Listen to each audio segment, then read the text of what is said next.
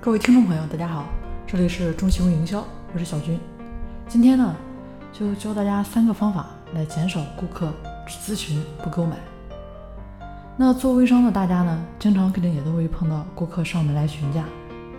那经过你这边反复准备、琢磨、沟通、交流，最终呢，还是没有出单。你也知道，对方呢之所以会来这边跟你进行咨询、询价。就是因为根据你的介绍呢，产生了这么购买的欲望。在运气好的时候，顾客很容易就成交了；在运气不好的时候呢，那顾客可能就拿各种理由来搪塞，对吧？那是不是真的在于运气呢？真的是顾客的问题吗？大家可以加我微信：三零四九三九六七。前几天我陪朋友去逛街，进了一家服装店选衣服。遇到了一位导购呢，很有意思。他见我朋友是哪件呢？他就说那件衣服好看。可能在他心里吧，所有衣服穿的都好看，好看的是衣服，而并非穿衣服的人。后来你知道了，肯定没有买。于是呢，进了另一家店。啊，也像大家想的剧情反转。这家店铺的导购呢，厉害了很多。厉害在哪里呢？细节。他在我们进门后呢，只是招呼了一下，就陪在旁边，不怎么说话了。那当我和朋友对衣服有一些不同见解的时候，他过来给了几个建议啊，因为他在旁边呢，其实就是听我们说话呢。那试衣服的时候发现，他的眼光呢确实很独到，合适、好看，同时呢也舒心，所以就买了。那和买衣服一样，微商销售卖的是产品本身呢，还是卖？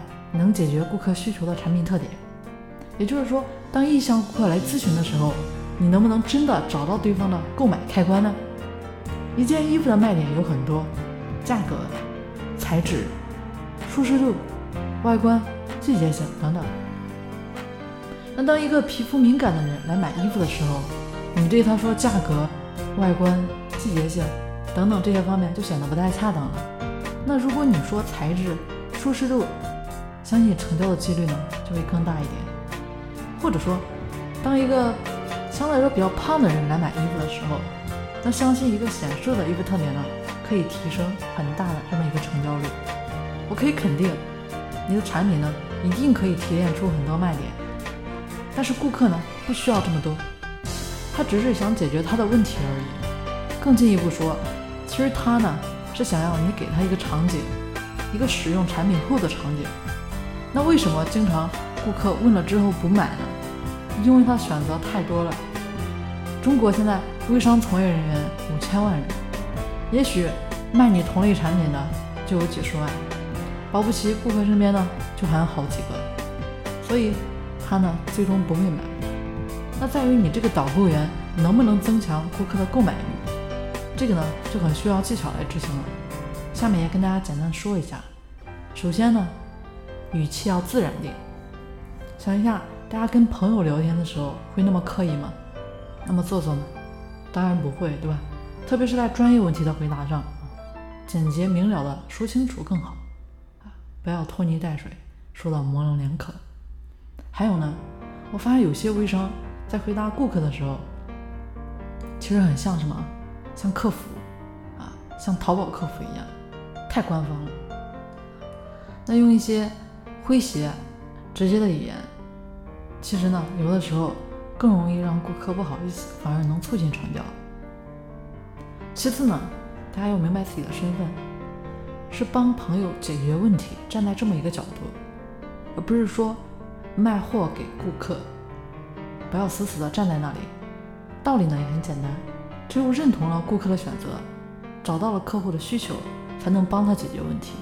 那通过相互之间场景化的一个绘制，对方的购买需求呢，那么一个欲望就能够表达的很强烈，因为你所描绘的场景的主人公是他呀。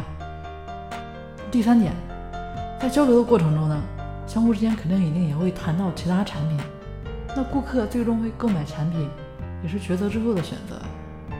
那在这个时候呢，有些微商朋友就很急啊。很聪明的否认顾客说的产品，说产品的不好。难道不知道这个时候批驳产品，实际上就是在说顾客眼光不好吗？正确的方式呢是先认可顾客的选择，在顾客的理由基础之上呢，再去找自己产品更有优势的点，或者说顾客更加需要的点来说。那这样顾客的购买信心增强了，购买欲望自然也就加强了，对吧？